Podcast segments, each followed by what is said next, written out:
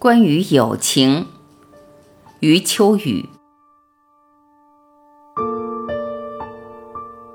真正的友情，因为不祈求什么，不依靠什么，总是既纯净又脆弱。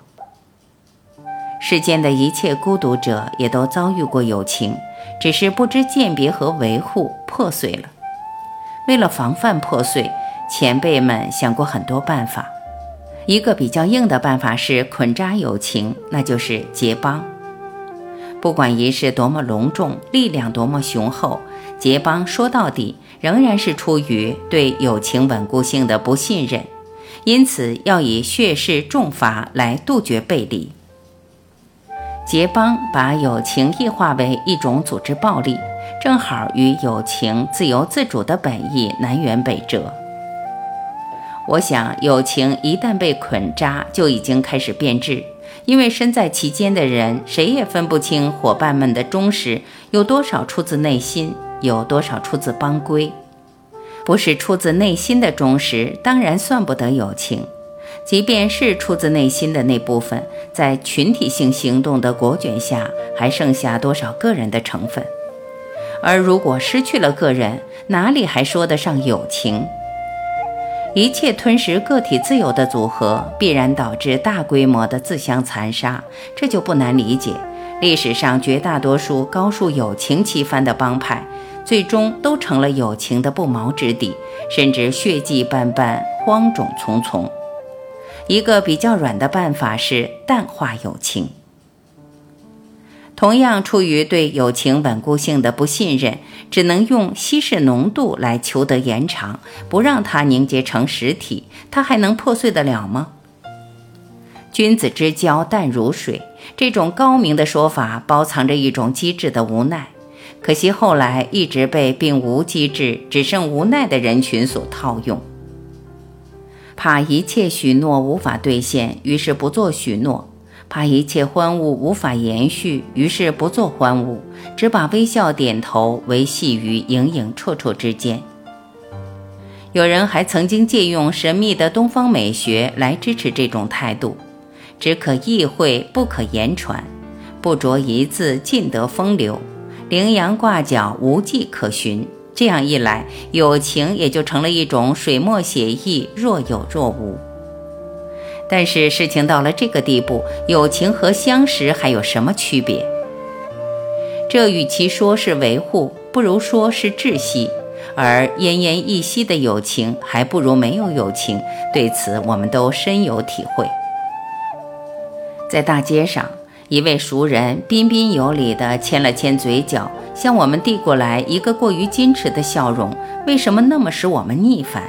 宁肯转过脸去，像一座塑像，大喊一声早安。在宴会里，一位客人伸出手来，以示友好，却又在相握之际绷直了手指，以示淡然。为什么那么使我们恶心，以至于恨不得到水池边把手洗个干净？另一个比较俗的办法是粘贴友情。既不拉帮结派，也不故作淡雅，而是大幅度降低朋友的标准，扩大友情的范围，一团和气，广种博收。非常需要友情，又不大信任友情，试图用数量的堆积来抵拒荒凉。这是一件非常劳累的事，哪一份邀请都要接受，哪一声招呼都要反应，哪一位老兄都不敢得罪。结果，哪一个朋友都没有把他当做知己。如此大的联络网络，难免出现种种麻烦。他不知如何表态，又没有协调的能力，于是经常目光游移，语气闪烁，模棱两可，不能不被任何一方都怀疑、都看清。这样的人大多不是坏人，不做什么坏事。朋友间出现裂缝，他却黏黏贴贴。朋友对自己产生了隔阂，他也黏黏贴贴，最终他在内心也对这种友情产生了苦涩的疑惑，没有别的办法，也只能在自己的内心黏黏贴贴。永远是满面笑容，永远是行色匆匆，却永远没有搞清友情究竟是什么。强者捆扎友情，雅者淡化友情。俗者粘贴友情，都是为了防范友情的破碎。但看来看去，没有一个是好办法。原因可能在于这些办法都过于依赖技术性手段，而技术性手段一旦进入感情领域，总没有好结果。我认为，在友情领域要防范的不是友情自身的破碎，而是意志的侵入。这里所说的意志，不是指一般意义上的差异，而是指根本意义上的对抗。一旦侵入，会使整个友情系统产生机缘性的蜕变，其后果远比破碎严重。显而易见，这就不是一个技术性的问题了。意志侵入，触及友情领域一个本体性的悖论。友情在本性上是缺少防卫机制的，而问题恰恰就出在这一点上。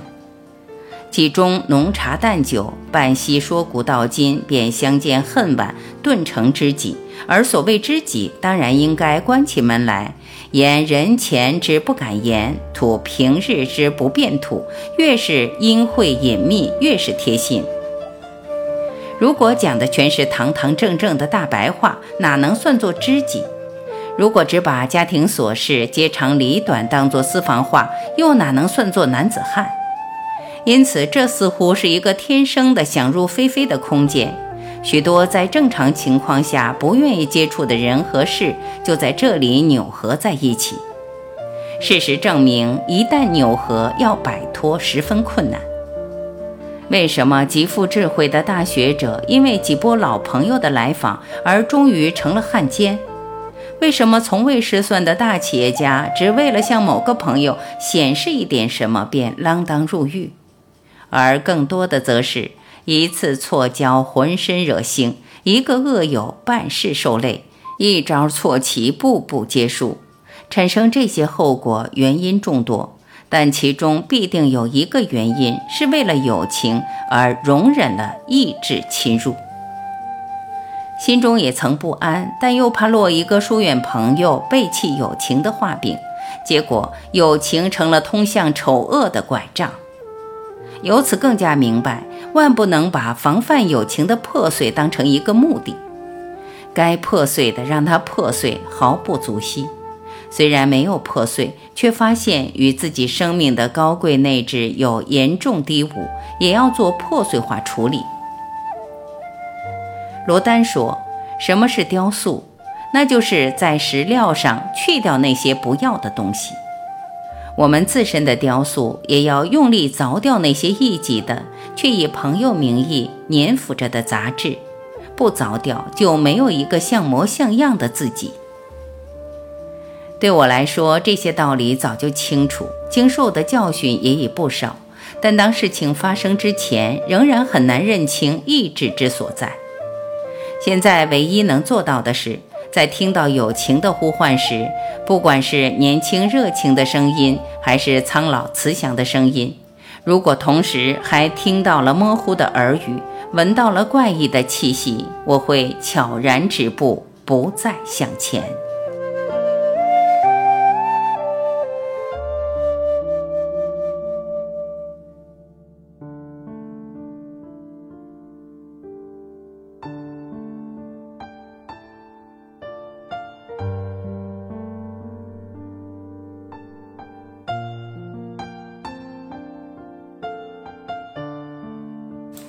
感谢聆听，我是婉琪，今天我们就分享到这里，明天再会。